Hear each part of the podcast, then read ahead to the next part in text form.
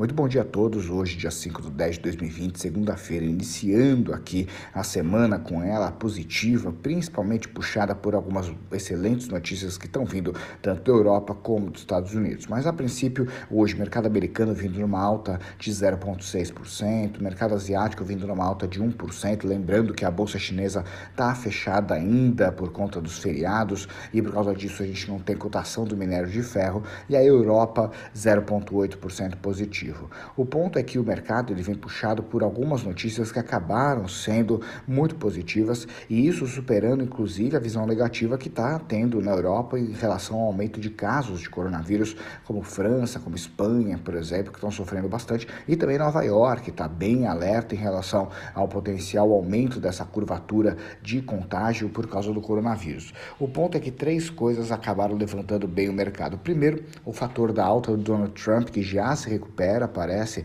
da Covid-19, que ele acabou pegando na semana passada, e parece que ele recebe alta hoje. Número dois, a esperança que tem de sair nessa semana o pacote de combate ao, ao coronavírus através de estímulos monetários vindo do Congresso americano de 2,2 trilhões de dólares. E terceiro fator, o fato que Biden está 14 pontos à frente de Trump.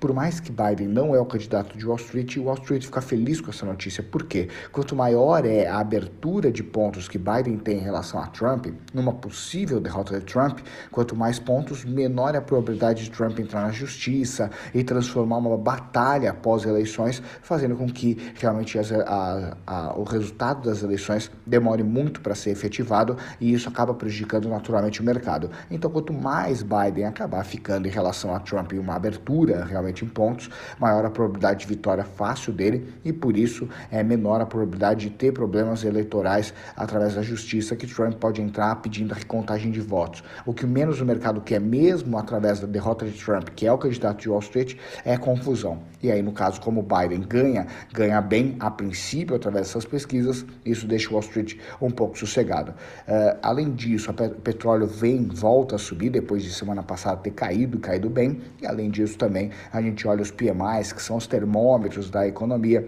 na Europa, vindo muito bem, vindo melhor do que as expectativas, como por exemplo o PMI alemão, o PMI alemão, ele mostra um crescimento alemão, mostra que a economia alemã está crescendo, está vindo bem e isso anima o mercado também, puxa o mercado europeu e já puxa o mercado futuro americano. Nos destaques, hoje a gente tem o Focus, 8h25 da manhã, que a gente tem o relatório Focus, PMI brasileiro sai às 10 horas da manhã, o PMI de serviços, para medir os serviços brasileiros, e também hoje sai o PMI americano às 10h45 para medir a temperatura do crescimento econômico do setor de serviços americanos anos. Então, esses dados todo mundo está de olho e eles podem ajudar a levantar mais o mercado, ainda se eles vierem melhores do que a expectativa.